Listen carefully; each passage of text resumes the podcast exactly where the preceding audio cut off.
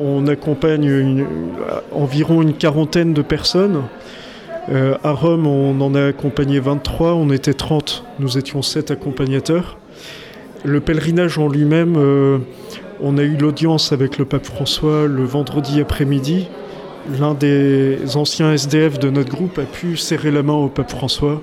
Et c'est surtout ce qui a le plus impressionné ce jour-là, c'est en effet la manière dont François était assis et prenait des notes aux personnes euh, qui témoignaient devant lui. Il prenait des notes en les écoutant et après il a directement renvoyé, réagi à leurs paroles en les invitant euh, à, vivre vraiment leur passion et puis aussi leurs rêves.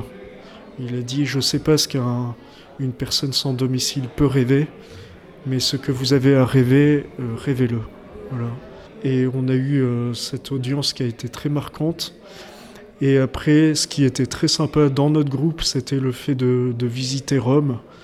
On a essayé de prendre le métro à 30, on s'est bien marré, c'était, et on a réussi. On a, on a vu le Colisée, on a vu des choses euh, qu'ils n'avaient pas forcément envie de voir, mais dès qu'ils étaient devant, ils s'apercevaient qu'il y avait la magie des lieux. Et aujourd'hui encore, une personne, en remettant les pieds dans la basilique, m'a dit Ah, c'est petit ici à Bordeaux, c'est beaucoup plus grand à Rome. Et voilà, ils ont été impressionnés par l'échelle euh, historique, chrétienne euh, de cette ville. Sur l'audience du pape, vous avez l'habitude dans un petit groupe d'une fraternité, d'une vraie proximité. Là, vous avez, dans un grand rassemblement du genre, vous avez malgré tout senti une proximité non feinte. Oui, en effet, on voit arriver le, le pape François comme un pape, et on le voit partir euh, comme quelqu'un avec qui on aurait passé l'après-midi. Et c'est assez étonnant l'atmosphère qu'il a réussi à créer cet après-midi-là, par sa qualité d'écoute, je pense.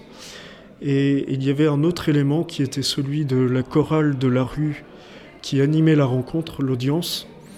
C'est une chorale de Nantes qui s'est constituée avec des personnes euh, sans domicile.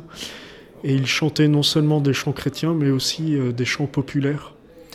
Euh, on a eu par exemple La tendresse de, de Marie Laforêt et à l'accordéon.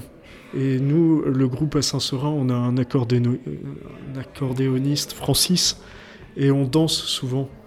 Et du coup, le fait d'entendre la même note musicale, on est resté dans l'harmonique. C'est vrai qu'on a eu l'impression de vivre à grande échelle ce qu'on vivait de notre côté. Et on a été invité à Bordeaux, on a été confirmé à Rome.